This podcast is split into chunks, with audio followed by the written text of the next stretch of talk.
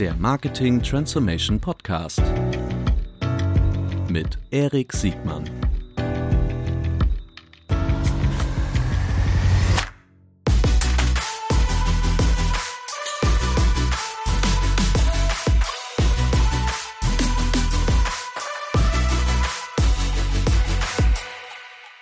Herzlich willkommen zu einer neuen Folge des Marketing Transformation Podcast. Heute mal wieder mit meinem sehr geschätzten Professor Dr. Tobias Blask. Moin, Tobias. Hi, Erik.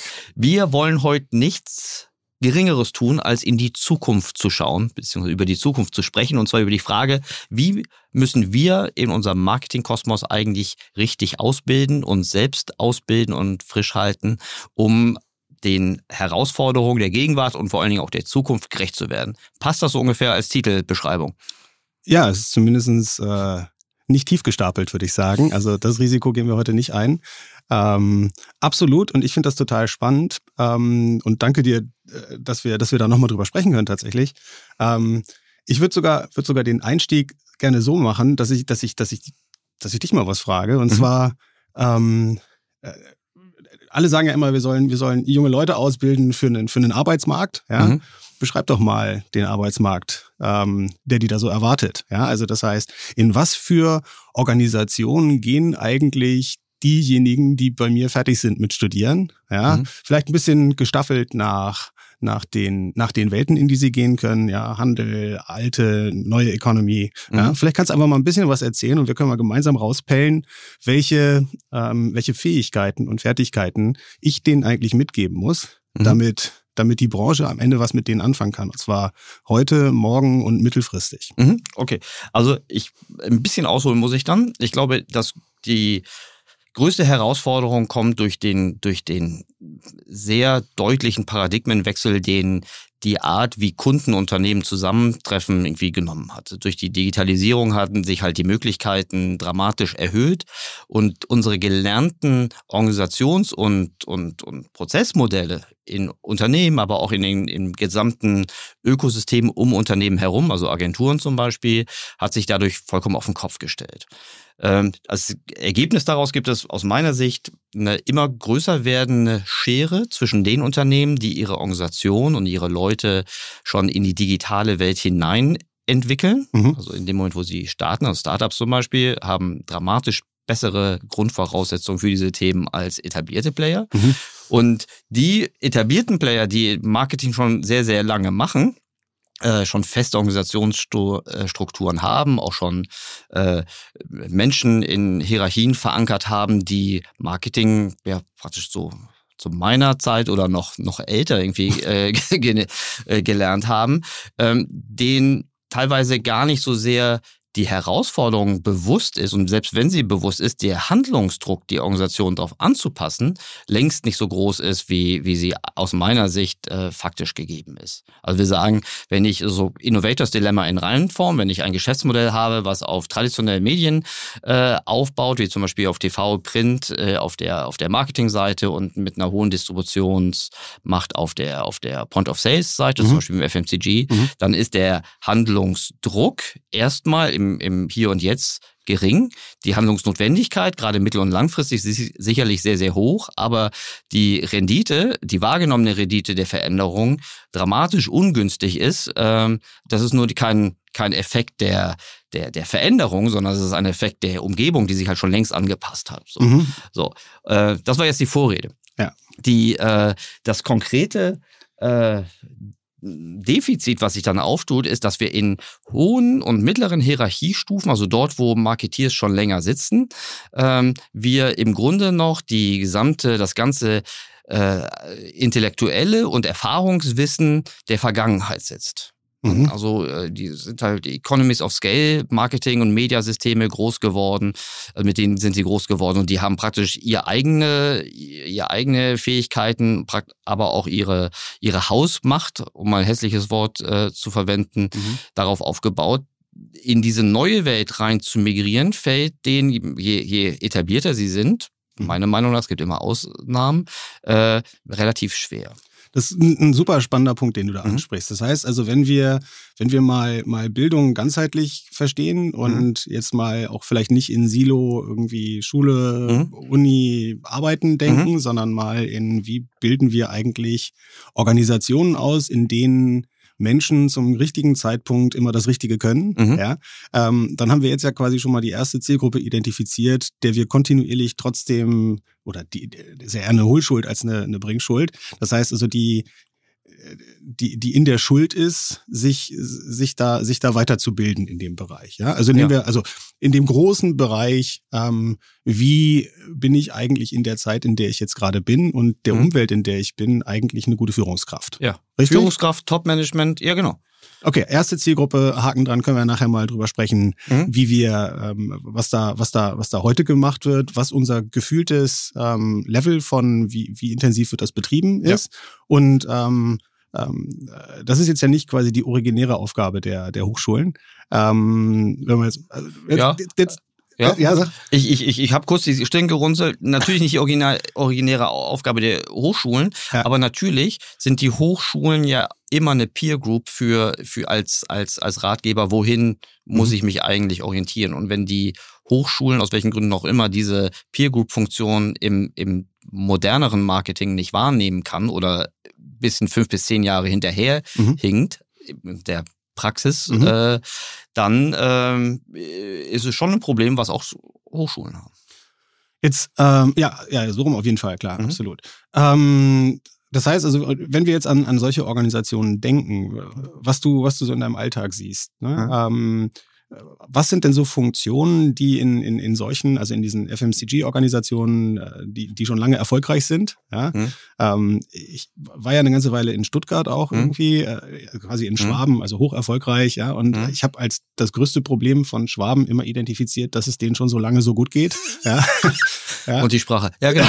Ja, genau. Ja. ja, also so bewundernswert, dass da auch alles ist, aber eben genau dieser wahrgenommene Veränderungsdruck, der, der, mhm. der, der war da unterrepräsentierter, als ich es jetzt vielleicht in Berlin erlebt hätte, ja. wenngleich man da durchaus ja auch einen Wandel irgendwie erkannt hat. Aber, aber jetzt nehmen wir mal diese Organisationen. Was, was für Funktionen äh, sind denn da eigentlich in diesen Organisationen? Also die, ähm, boah, da weiß ich gar nicht, wo ich anfangen soll. Aber jetzt grundsätzlich, wenn du jetzt, du hast jetzt FMCG ja. aufgemacht, um, ja. um dem Beispiel zu bleiben. Und ich stimme dir zu, die größte Feind der Veränderung ist erstmal ein zu gut funktionierendes, ein jetzt noch zu gut funktionierendes Geschäftsmodell. Mhm. Ähm, konkret beim FMCG ist es die ganze Werbewirkungsfrage. Äh, ne? Die, die Budgetfrage, äh, Werbewirkung, also die Nachweisketten, äh, äh, ob man Budget ins Ziel getroffen hat oder nicht, oder mhm. wo es äh, das erreicht hat. Und äh, die Aufschlüsselung zu den dahinterstehenden wirtschaftlichen Einheiten, wie zum Beispiel am Kunden oder einer Kundin, äh, damit ich nicht nur auf einer Transaktionsebene oder auf einer Absatzebene agieren kann, sondern idealerweise auf eine echte Marktdurchdringungsebene, die am Ende einen Haushalt oder einen Kunden aufschlüsselt. Das ist etwas, was FMCG äh, das, durchs Geschäftsmodell hat schwer, schwer hat zu sehen. Mhm. Und die Fähigkeiten äh, sind natürlich wie so oft die äh, das, das nicht nur das Korrelieren, sondern möglichst auf, auf zum Beispiel über digitale Kontaktstrecken, das Nachweisen von, von äh, möglichen Ursach, verursachungsgerechten äh, mhm. Nachweisen. Äh, das ist alles, was im Thema also im normalen BI äh, zu Hause ist und konkret dann eben CRM, aber auch zum Beispiel im Pricing. Ne? Das mhm. sind so, also aber CRM ist sicherlich so die die Disziplin, die den konkretesten Nachholbedarf haben bei allen, die jetzt so langsam aus dem indirekten Dis, äh, aus indirekten Distributionsmodellen in Direct-to-Consumer-Geschäftsmodelle rein denken. Wobei es ja extrem unwahrscheinlich wird, dass ich irgendwie Margarine im Direct-to-Consumer-Geschäft nee, dauerhaft verkaufen werde irgendwie, ne? Ja, klar. Also genau, also da muss man sagen, je, je, je, je, je faster das, das Kon Konsumgut dreht, desto unwahrscheinlicher ist, dass es eine Direct-to-Consumer-Welt äh, mhm. gibt. Aber auch da äh, gibt's also auch bei Margarine, sofern Margarine, also da ist doch schon mal die Frage, wird es im Jahr 2030 mhm. überhaupt noch relevante Mediabudgets geben können, wenn Fernsehen vielleicht noch weiter in der, gerade in der kaufkräftigen jüngeren Zielgruppe keine Durchdringung mehr hat, mhm. äh, muss es dann überhaupt noch Marketingbudgets für Margarine geben? Es ist ja nicht so, also Media-Marketingbudgets für, für Margarine. Ähm, das ist ja nicht so, dass es da ein, nur weil es die letzten 50 Jahren aufgrund der TV- und LEH-Landschaft äh, funktioniert hat, äh, ist überhaupt nicht gesagt, dass Produkte des täglichen Bedarfs mit einer geringen Marge, mit einer geringen Differenzierungsmöglichkeit, dass die noch Marketingbudgets kriegen, wäre ich mir nicht, also würde ich nicht drauf wetten, dass das ewig so weitergeht. Ich glaube auch tatsächlich, wenn wir, wenn wir so eine, so eine, so eine Bottomline mal, mal zeichnen würden, welche, welche Fähigkeiten perspektivisch auch in der, auch in dem Bereich gebraucht werden oder zunehmend mhm. nachgefragt werden werden, mhm. dann überschneidet sich das durchaus am Ende mehr mit den, sagen wir mal, mit den neueren Geschäftsmodellen, als man auf den ersten Blick vermuten würde. Mhm. Ich glaube, es gibt so eine, ähm, so ein bisschen so eine, so eine, so eine Amazonisierung des Erwartung, der Erwartungshaltung, will ich mal formulieren. Ja, also das heißt, ich weiß nicht, ähm, ist jetzt ein Fachbegriff, den ich einführe hier gerade. Also ist jetzt, die Amazonisierung der Erwartungshaltung. Ja, ist jetzt kein, oder vielleicht gibt's den auch schon, aber auf mhm. jeden Fall ähm, kein mir bekannter stehender Begriff jetzt gerade. Aber am Ende mhm. des Tages, wenn ich einmal gelernt habe, dass mir Pakete typischerweise in ein, zwei Tagen zugestellt werden, dann frage ich mich halt irgendwie, warum es vier Tage woanders dauert. Und so ein bisschen ja. ist natürlich dieser über, dieses Überschwappen von, von, von Erwartungshaltung an Messbarkeit, an Datengetriebenheit aus diesen, ähm, äh, aus diesen neueren Geschäftsmodellen in die klassischen Geschäftsmodelle mit indirekter Distribution sicherlich zu erwarten, was ja. zu äh, äh, was ja tatsächlich auch dazu führt, dass ich plötzlich in der Breite Fähigkeiten brauche in diesen Organisationen, die vielleicht so jetzt gerade gar nicht im Kern da sind. Genau. Ich habe, finde ich, einen super Punkt. Ähm, ich überlege gerade, ob man das noch, wie man das ausspricht, Amazon Amazonisierung Wahrscheinlich. der Erwartungshaltung. Es gibt so, wir haben intern so einen so einen Leitsatz, der ist bestimmt nicht auf unserem Mist gewachsen, aber ich halte ihn, ich halte ihn für, für, für zutreffend. Ähm, ich erkläre gleich, warum, warum das zu unserem Thema super gut passt. Wir haben festgestellt, dass die letzte beste Kundenerfahrung wegweisend ist für die nächste Kundenentscheidung. Mhm. Also und zwar, es ist nicht nur die letzte oder nur die beste, es ist die letzte beste, ja? Mhm. was ungerecht ist, weil es dazwischen jede Menge schlechte Kundenerfahrungen gegeben haben kann. Und es ist danach die Kundenentscheidung, die dadurch beeinflusst wird, weil es ist nicht zwangsläufig nur ein Kauf. Das kann zum Beispiel auch eine, eine Unterlassung sein, ein Nichtkauf. Es kann eine, eine Preisbereitschaft sein. Also ich kaufe sowieso, aber ich kaufe nur zu einem gewissen Preispunkt. Und das setzt sich halt meines Erachtens immer wieder durch. Und warum ist das wichtig für unser Thema? Weil früher oder auch im Digitalmarketing war es schon sehr, sehr hilfreich, wenn du zwei Dinge messen konntest. Du konntest die Kosten des Kontaktes und die Wahrscheinlichkeit der Wandlung ausrechnen und hattest ein relativ gutes Steuerungsmodell, wie du zum Beispiel SEA steuerst. Mhm. Ja, das war das gar nicht so trivial, weil die Kosten der, der, der, der, der, der, der Traffic-Seite kanalisoliert äh, auch gar nicht so trivial ist und dann die Wahrscheinlichkeit der Wandlung oder das Wandeln äh, ist die eine Sache. Danach kam halt, dass ich nur den CPO ausrechnen wollte, sondern in der Regel auch die Kundenakquisitionskosten. So. Mhm. Heute kannst du aber rein auf den durch eine CPC, also durch die Kostensteuerung und die Conversions, zwar die, die Symptome messen, aber du kannst die Ursache nicht mehr wechseln, weil dazu müsstest du, und jetzt komme ich wieder zu diesem, zu diesem amazonischen äh, Bewertungsmodell, mhm. wenn zum Beispiel der Preis deines Produktes besser oder gleich oder schlechter ist als der Durchschnitt zu einem Zeitpunkt, mhm. dann ist die Wandlungswahrscheinlichkeit besser, schlechter oder durchschnittlich. Mhm. Das wiederum hat auf deine Marketingkostenquote eine Auswirkung. So, das ist jetzt ein einfaches Beispiel, ne? dass mhm. wir sagen, Marge eines, eines, eines Produktes, das ist ja aus unserer Unternehmensperspektive der eine Teil, mhm. hat einen Einfluss auf den CPO beziehungsweise auf die Kundengewinnungskosten. Mhm. So. Und so haben Unternehmen früher nicht gedacht. Ja. Der, der, der, ähm, der Apotheken, der Apotheken, äh, wie sagt man, der Pharmaversender Mhm. Die Online-Apotheke, die kann so rechnen. Oder der Consumer Electronics äh, Versender, der kann so rechnen. Der kann Deckungsbeitrag, also der muss das so rechnen können, sonst ist er tot.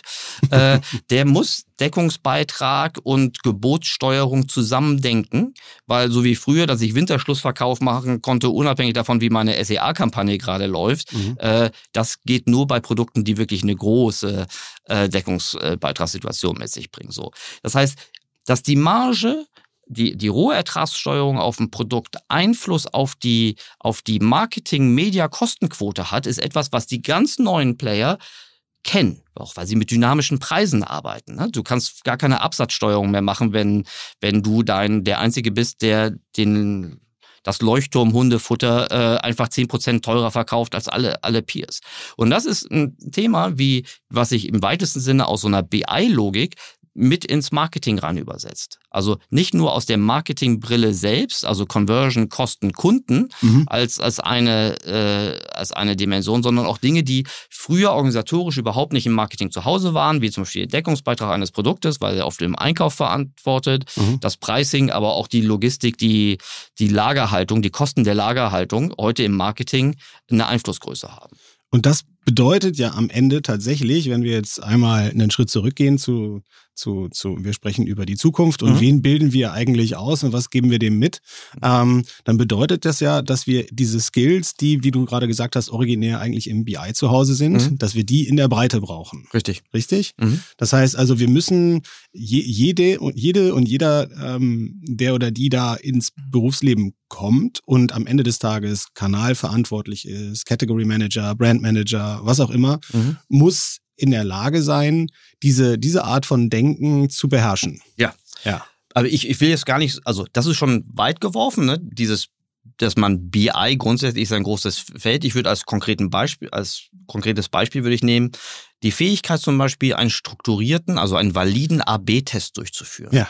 Ist etwas, boah, da, Im Jahr 2022 wirst du ja denken, das kann doch heute geht doch keine Kampagne, keine Produkteinführung mehr über einen Ladentisch, ohne dass es mindestens einen, einen, einen strukturierten, validen Test gegeben hat. Das heißt valide, er konnte, er hatte die Chance in seiner in seinem Betrachtungszeitraum statistisch äh, signifikante Ergebnisse zu liefern, die mir dann geholfen haben, mhm. mein Produkt, mein Marketing, meine Zielgruppe, meine Kreation, mein Preis, ja. äh, ne, nicht alles gleichzeitig, sondern äh, singulär irgendwie. Äh, und dennoch, als aus meiner Sicht als resultierende von Erfahrungswissen und Organisationshemmnissen oder Hürden, äh, passiert das noch viel zu häufig, dass Tests nicht gemacht werden, weil ich so an dieses an dieses Steve Jobs äh, Zitat glaube, dass wenn er immer der Marktforschung gefolgt wäre, es heute diese hervorragenden Produkte nicht gibt.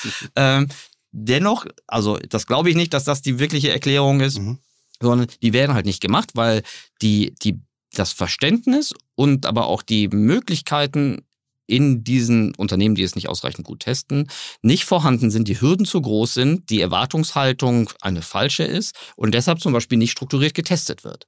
Und das ist ja jetzt, du musst ja jetzt kein Quantenphysiker sein, mhm. um, um so einen AB-Test zu machen, oder? Ich weiß nicht, hilf mir, ich habe gedacht, ich glaube, die, nee. ein Dreisatz, die vier Grundrechenarten und dieses Verständnis, wann ist eigentlich was statistisch signifikant und wann nicht. Das kann man aber auch Google fragen. Ja, in der Tat. Also das ist tatsächlich, genau, aber, aber es sind genau diese niederschwelligen Dinge, wo wir mhm. jetzt tatsächlich in dem Moment genau ankommen, mhm. die, die, die, die, die so ich, so sehe ich es zumindest tatsächlich essentiell sind und die jeder und jede unabhängig von Studienrichtung, unabhängig von Berufsentscheidung beherrschen sollte in der heutigen Welt. Und das ist, das Verrückte ist, wir, wir unterstellen ja den jungen Leuten Medienkompetenz, was auch immer Medienkompetenz ist. Das ist mhm. ja alles von Fünfjährige können iPhones bedienen bis zu Leute interpretieren unfallfrei Google Analytics. Ja, also das heißt darunter für, ähm, ja, aber wir unterstellen Leuten bloß, weil sie jung sind und in dieser Welt aufgewachsen sind, dass sie die Fähigkeit haben, dass sie so eine Art natürliche Fähigkeit haben, irgendwie zu technischer Zugänglichkeit und, und genau solche einfachen Dinge eben auch abzubilden. Ja? Und, ähm, und ich glaube eben, das müssen wir denen beibringen. Und das bringen wir denen jetzt vielleicht auch mal ganz konkret ähm, auf, auf eine Ausbildungssituation in der Uni oder in der Hochschule. Äh, jetzt mache ich mir bestimmt nicht ausschließlich irgendwie Freunde im breiten Kollegium, aber Ach, wenn ich mir angucke, wie also Statistikvorlesungen mhm. aufgebaut mhm. sind, mhm. ja, dann dann ist es vielleicht irgendwie hilfreich, dass ich zu Fuß eine Varianz ausrechnen kann, ja, mhm. und weiß, wie ich da von da zur Standardabweichung komme und mhm. äh, dass ich notfalls auch mit Tinte und Papier ein arithmetisches Mittel irgendwie hinkriege. Mhm.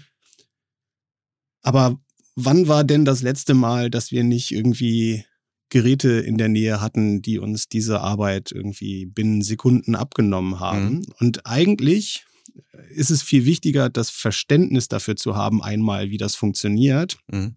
Ja, aber es gibt eben also ganz viele Sachen nicht, die ich zu Fuß kann ja, ähm, aber die ich vielleicht genug durchdrungen habe, um einschätzen zu können, ob das jetzt gerade korrekt gelaufen ist oder nicht. Und mhm. das ist eigentlich viel mehr das Level, auf dem, ähm, auf dem dann im Arbeitsleben tatsächlich auf solche Fähigkeiten ja zurückgegriffen werden muss. Ja. So, ja, also das heißt, ein T-Test irgendwie, was so ein Klassiker wäre für einen AB-Test, mhm ja, ähm, das ist halt eben eine statistische Standardfunktion. So, das Mhm. kann man mit Stift und Zettel machen und kann man halt eben auch super eine Vorlesung drauf verbringen, Mhm. ja, das zu machen, ist aber eigentlich, und jetzt kann man sogar im Schulsystem noch ganz weit zurückgehen, ja, wie sieht denn der Matheunterricht aus bei Gymnasiasten? Ist das irgendwie was Motivierendes? Mhm. Ja, ist das was, wo die dann richtig Lust bekommen, im weiteren Verlauf sich noch mit Daten zu beschäftigen?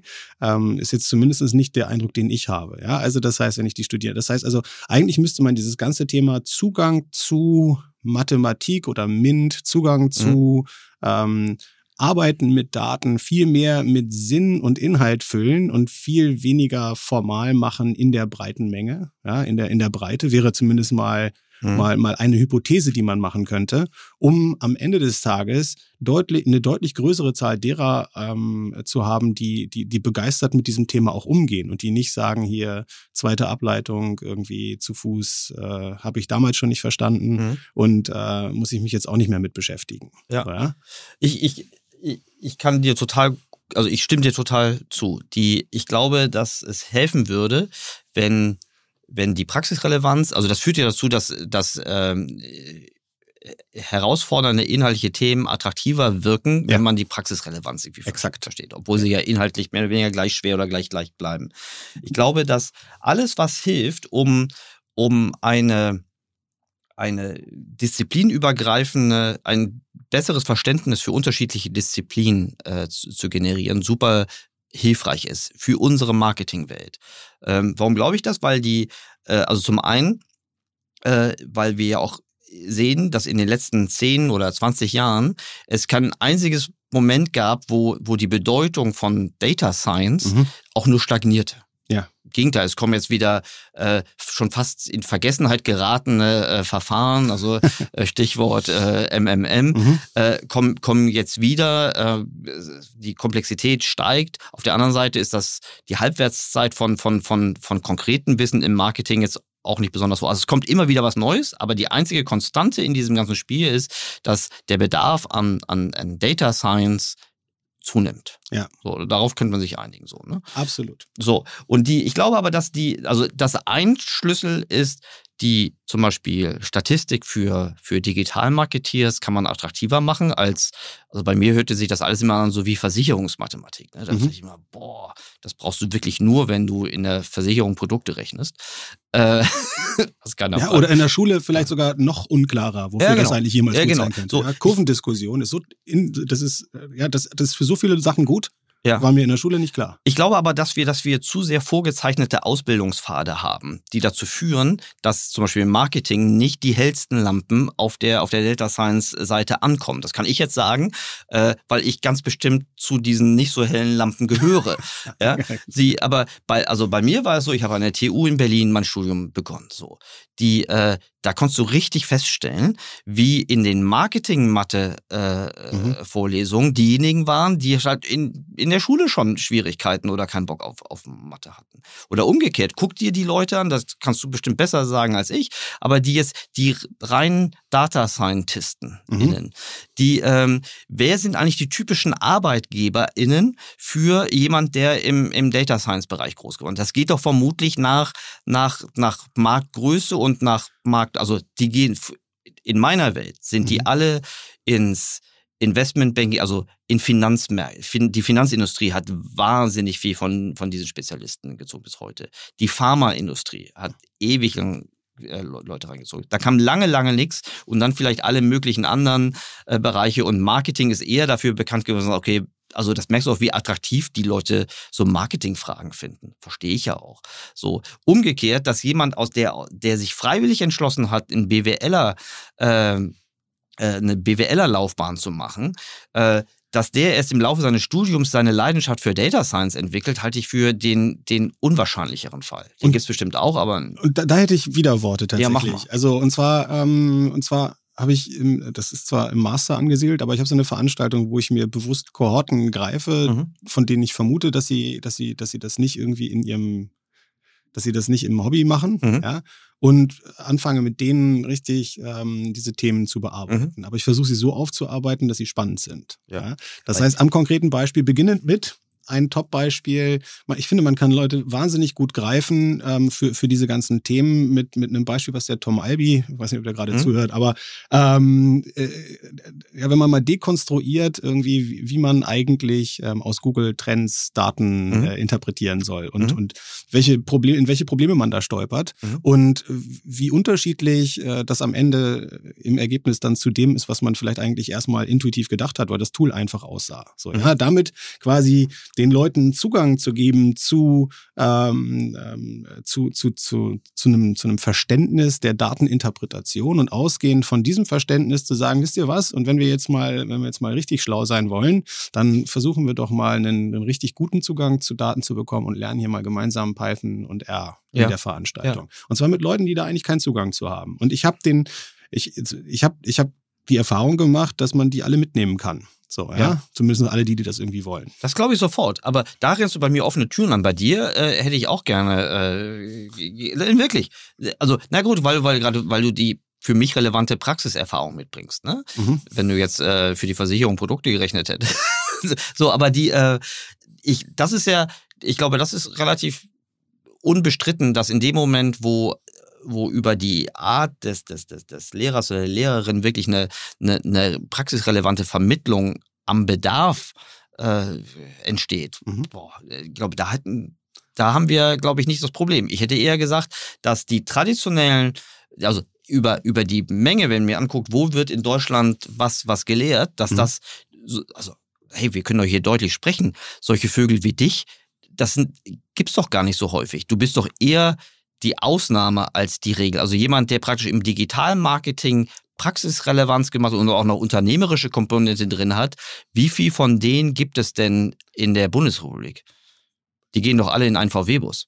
ich weiß, ich habe nicht gezählt, aber, ähm, aber was du halt machen kannst, ist, ähm, du kannst natürlich versuchen, das zu institutionalisieren. Ne? Und da gibt's ja tatsächlich, es gibt ja den, den, ähm, gibt ja den, den Stifterverband, mhm. ähm, die zusammen, ich glaube, mit McKinsey eine Studie rausgebracht haben mhm. zum Thema 21st Century Skills mhm. und wie bringe ich die bei. Und ein mhm. ganz wichtiges Element dabei, und das ist eben, unterstelle ich halt eben fürs Marketing und für die, die da kommen und in unsere Branche dann reingehen im mhm. weiteren Verlauf, halt eben super wichtig ist, ne, ist zu sagen, okay, wir bringen euch von Anfang Anfang an ähm, führen wir euch an dieses Thema Data Literacy, also das heißt Zugang zu Daten mhm. ja, und Umgang mit Daten ran. Mhm. Und wir zwingen jeden, egal ob der Lehrer, Philosoph oder Elementarteilchenphysiker mhm. werden will, mhm. ähm, zwingen wir quasi einmal durch so, ein, durch so eine Grundausbildung Data Literacy durch. Gibt es mhm. relativ wenige Hochschulen, die das umsetzen.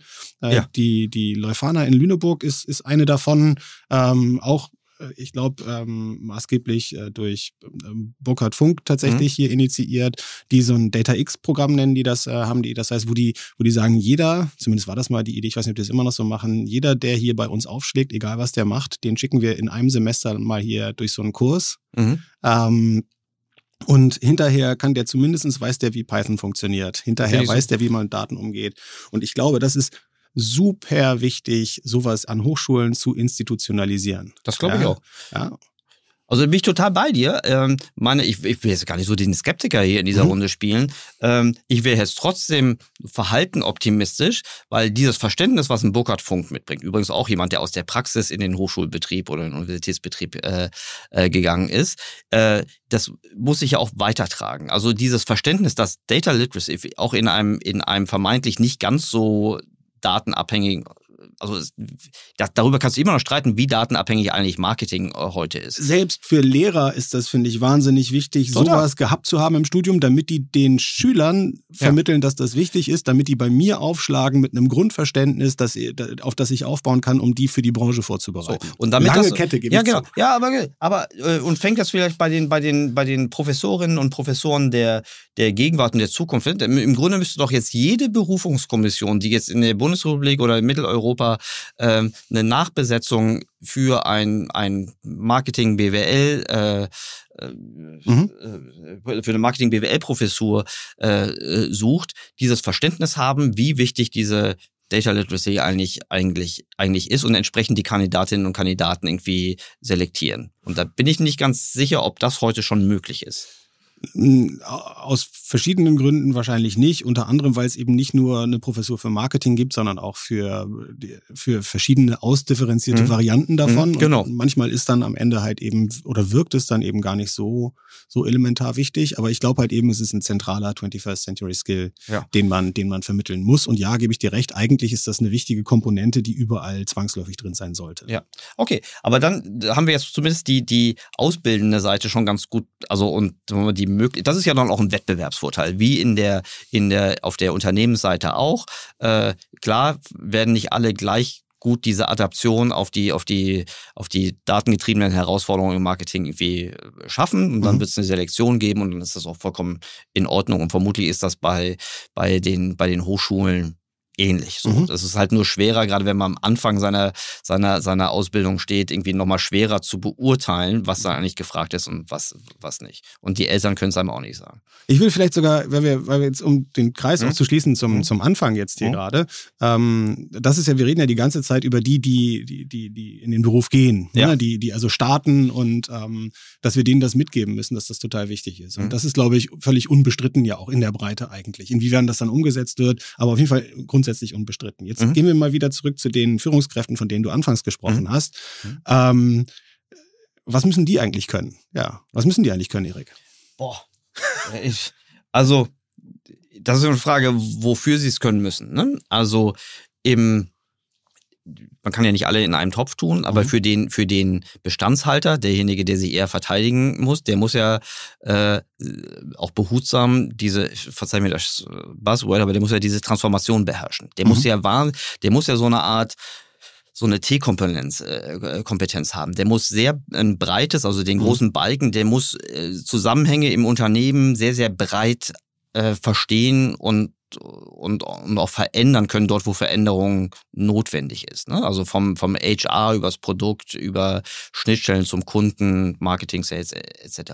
Mhm. Und dann muss er idealerweise noch eine, eine Spezialisierung haben, wo er, wo er wirklich praktisch die Themen so nicht nur, nicht nur, nicht nur managen, sondern auch selbst, selbst gestalten und vorantreiben kann. Mhm. Ähm, und diese ist auch so ein bisschen, vielleicht kriege ich aber auch nur so einen gewissen Ausschnitt immer äh, vor, vor, vor, die Flinte.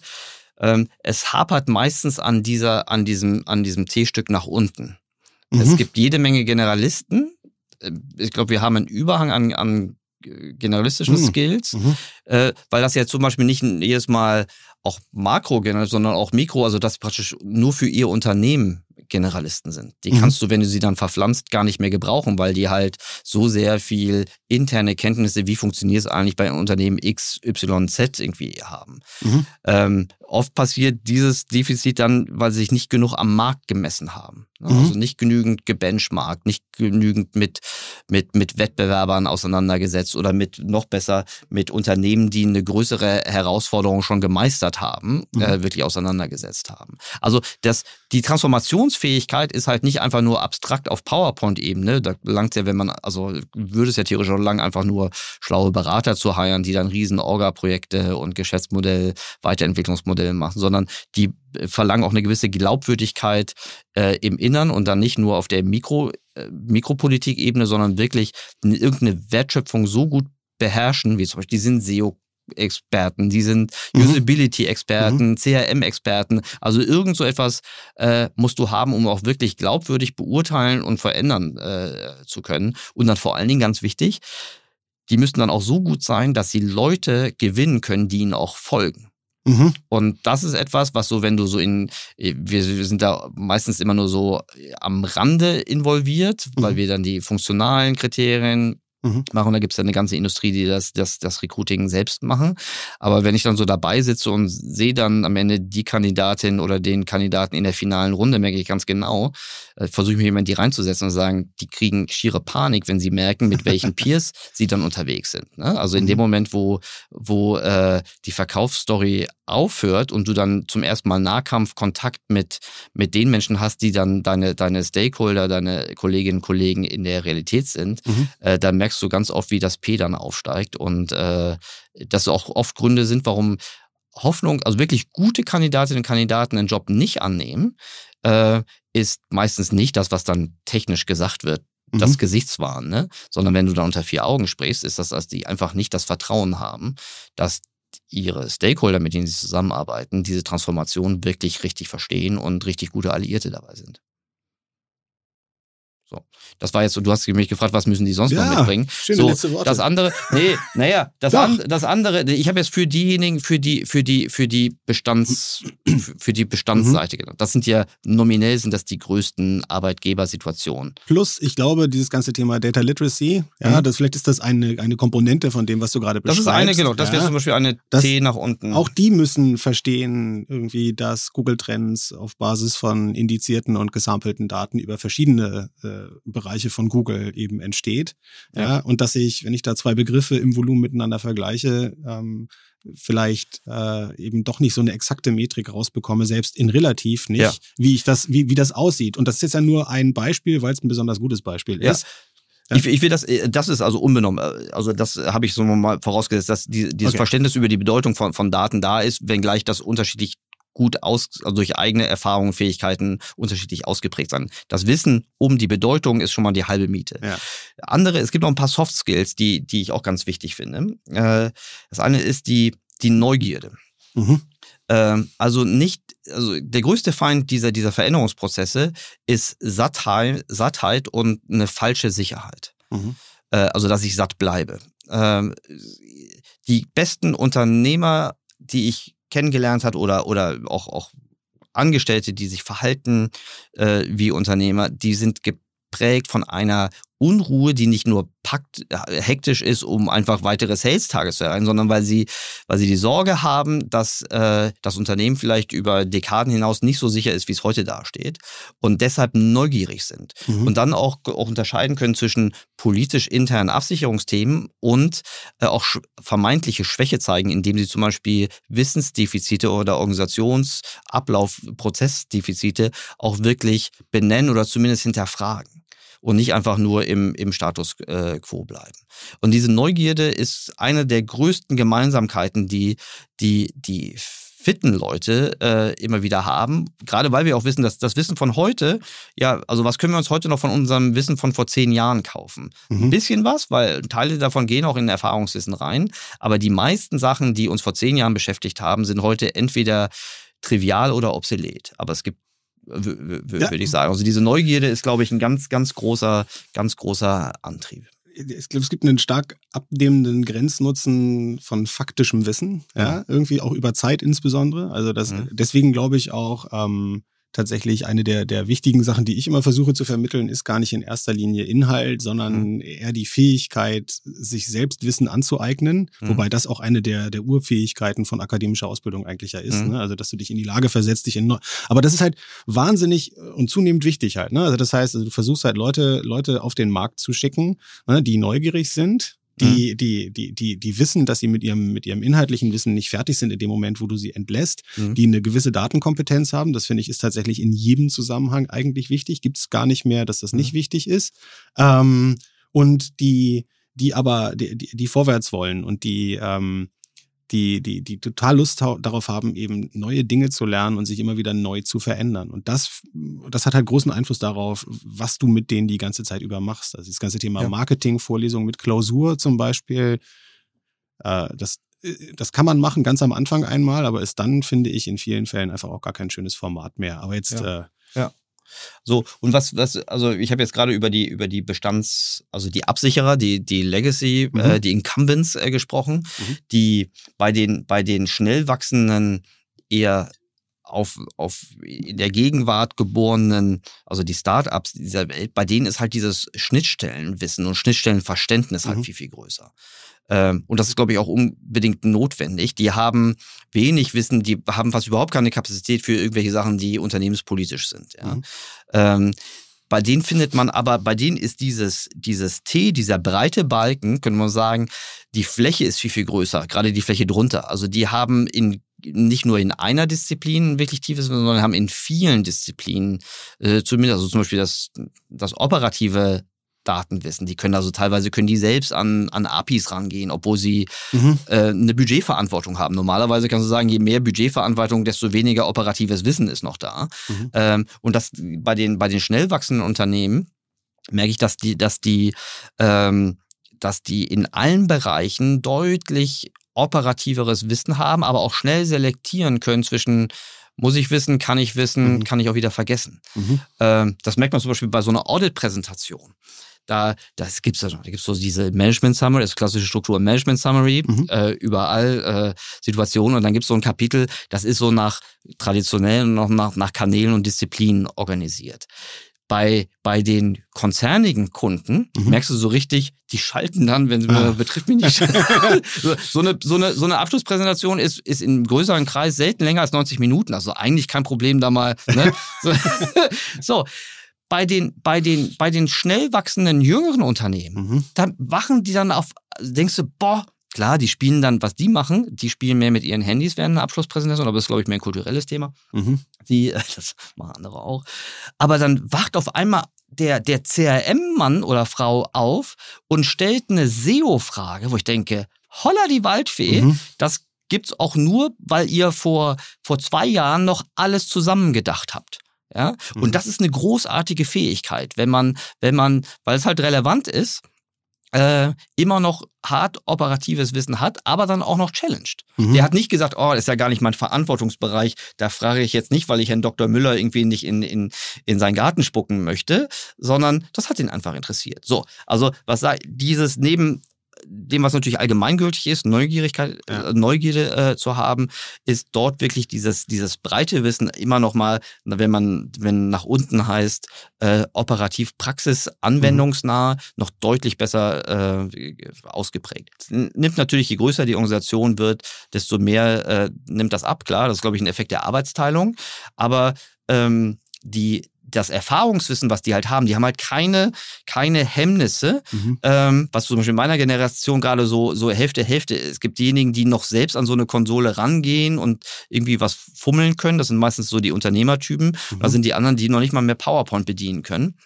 So, und da ist halt so, die können halt alles, ne, die, die sagen nicht, da muss ich eine Datenbankabfrage irgendwie abwarten, sondern die gehen da selbst ran und holen, holen das raus. Spannend, ja, diese Fähigkeiten zu nehmen und sie zu transferieren, ja, ja. eben in die anderen Bereiche am Ende des Tages auch, ne? Ja. Total. Ja. ja. Also und deshalb, das glaube ich, sind Fähigkeiten, die äh, da natürlich unterschiedlich ausgeprägt wurden. So bei den alten ingenieursgeprägten Produktcompanies, ne, unsere Automotive Welt, hat man immer gesagt, ja, dieses, das ist eine Produktcompany mit Ingenieurswissen und Ingenieurswissen hatte ewig lang noch eine noch eine, konnte immer noch weiter vertieft werden. Mhm. Ne? So, ich, ein guter Freund von mir ist, ist, ist in, bei einem Automotive-Unternehmen, da machen die traditionell, fährt der Vorstand äh, nach, nach Schweden auf dem Eissee und dann probieren die da Bremsen mhm. oder irgendwas anderes mhm. Technisches. Und da hat der Vorstand tatsächlich ein ingenieursgetriebenes, fundiertes Wissen um die Funktion dieser Bremse. Ja?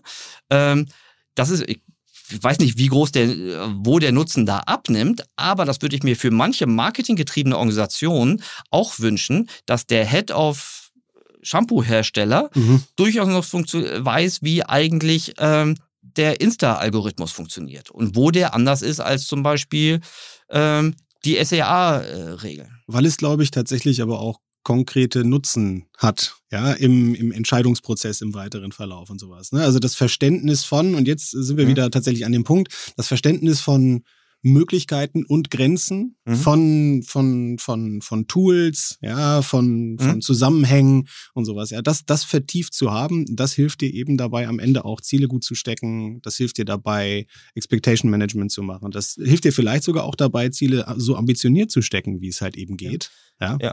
Aber ich, ich glaube, dass ich habe mich vorhin so, so kurz über ähm, so skeptisch über die Berufungskommission der, der Universitäten und Fachhochschulen mhm. äh, ausgelassen. Ich glaube, das gleiche Dilemma gibt es natürlich bei Incumbent-Unternehmen genauso. Mhm. Also wie willst du dann die Köpfe, gerade in der Hierarchie, wirklich motivieren, sich in digitalen Kompetenzen weiterzuentwickeln, wenn sie es nicht intrinsisch mitbringen, wenn es zum Beispiel der Aufsichtsrat, der Gesellschafterkreis oder sonst äh, nicht zu wertschätzen weiß. Das ist natürlich ein Riesendilemma, dass äh, du kannst das immer aus dir selbst heraus machen, aber meistens sind die Incentives Incentive-Perioden mhm. von, von angestellten Vorständen oder AbteilungsleiterInnen im Media-Marketing-Konzept, die sind ja in der Regel, also die sind ja selten, gehen die über drei Jahre hinaus. Ja, das mhm. merkt man ja auch in ganz vielen Entwicklungshorizonten. So, warum solltest du dann als karriereoptimierender äh, Teil dieser Unternehmung wirklich Dinge machen, die deinem Gesellschafterkreis in fünf Jahren zwar werterhaltene äh, Perspektiven verspricht, mhm. du aber selbst dich im Grunde drei Jahre lang nicht ausreichend profilieren konntest. Also dieses Legacy-Thema, ne, was alle so haben, wenn du zum Beispiel also Riesenvorteil der Startups, kein wenig Legacy, mhm. Riesennachteil der, der, der Incumbents. Äh, du hast zwar Investitionsstau, aber du hast überhaupt keine persönlich positive Rendite, wenn du jetzt so ein, so ein Himmelfahrtskommando äh, annimmst. Ne? So, ja. und das ist natürlich ein Dilemma. Das kannst du nicht selbst auf der Top-Management-Ebene nicht lösen, sondern das muss im Grunde der Gesellschafterkreis äh, lösen. Aber auch da, also das habe ich habe ich, oh Gott, jetzt muss man aufpassen, wie ich das politisch. ich habe selbst als Unternehmer die Erfahrung gemacht, dass es halt nicht hilft, wenn dein Gesellschafterkreis ganz andere Perspektiven haben und der eine vielleicht eine Perspektive von 15 Jahren hat mhm. und der andere von nur fünf Jahren, ey, dann, ähm, dann, dann ist klar, wie das Spiel ausgeht. Und das ist ein Dilemma, das kann ich nur allen, die, egal ob sie Erbe oder äh, einfach nur qua Funktion Gesellschafterverantwortung äh, haben, äh, das ist halt Erfahrungswissen, das man ganz schwer nachholen kann. Ziele. Viel Zeit in meiner Ausbildung verbringe ich darauf, wie ich Ziele gut setze, weil Richtig. das so einen riesen Einfluss hat. Von ja. daher, ja, exakt. Perfekt. Ja, ja genau.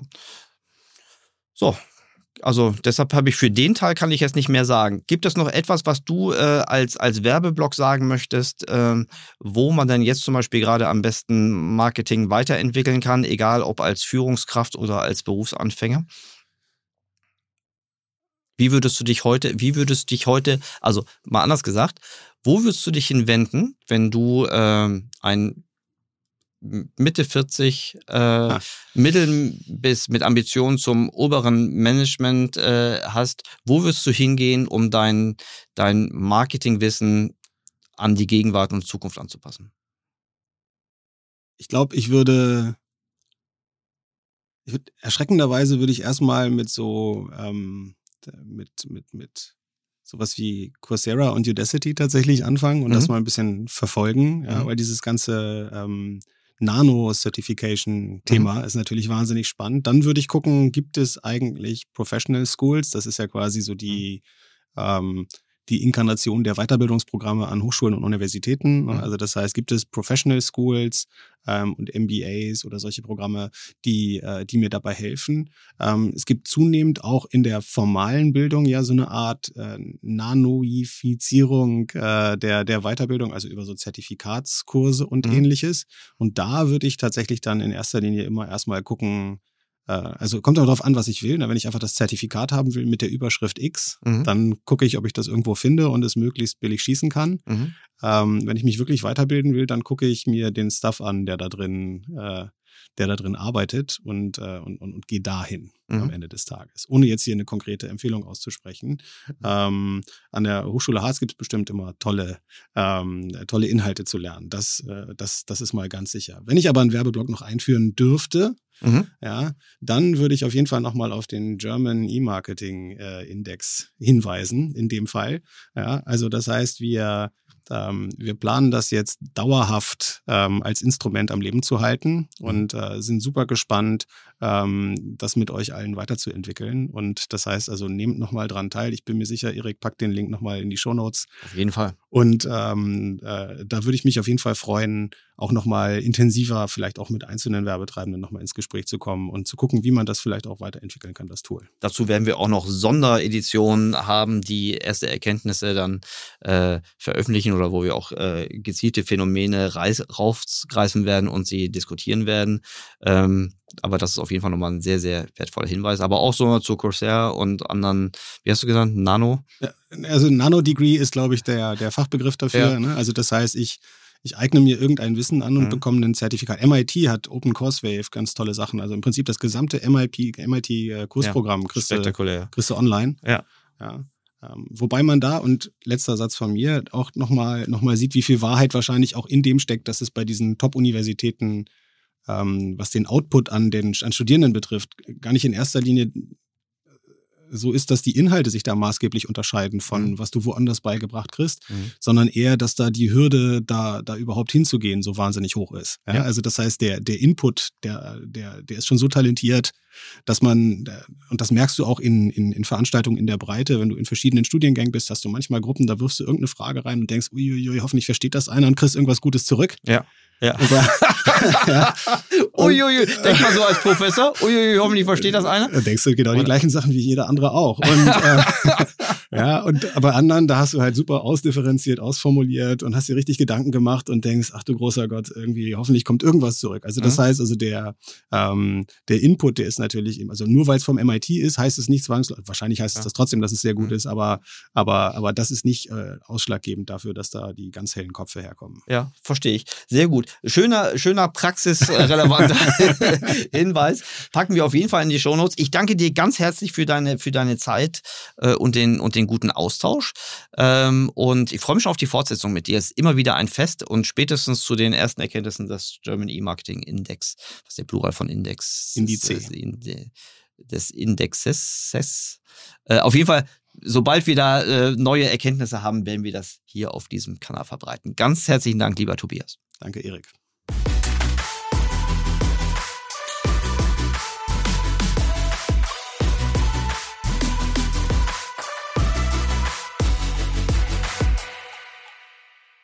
Dieser Podcast wird produziert von Podstars bei OMR.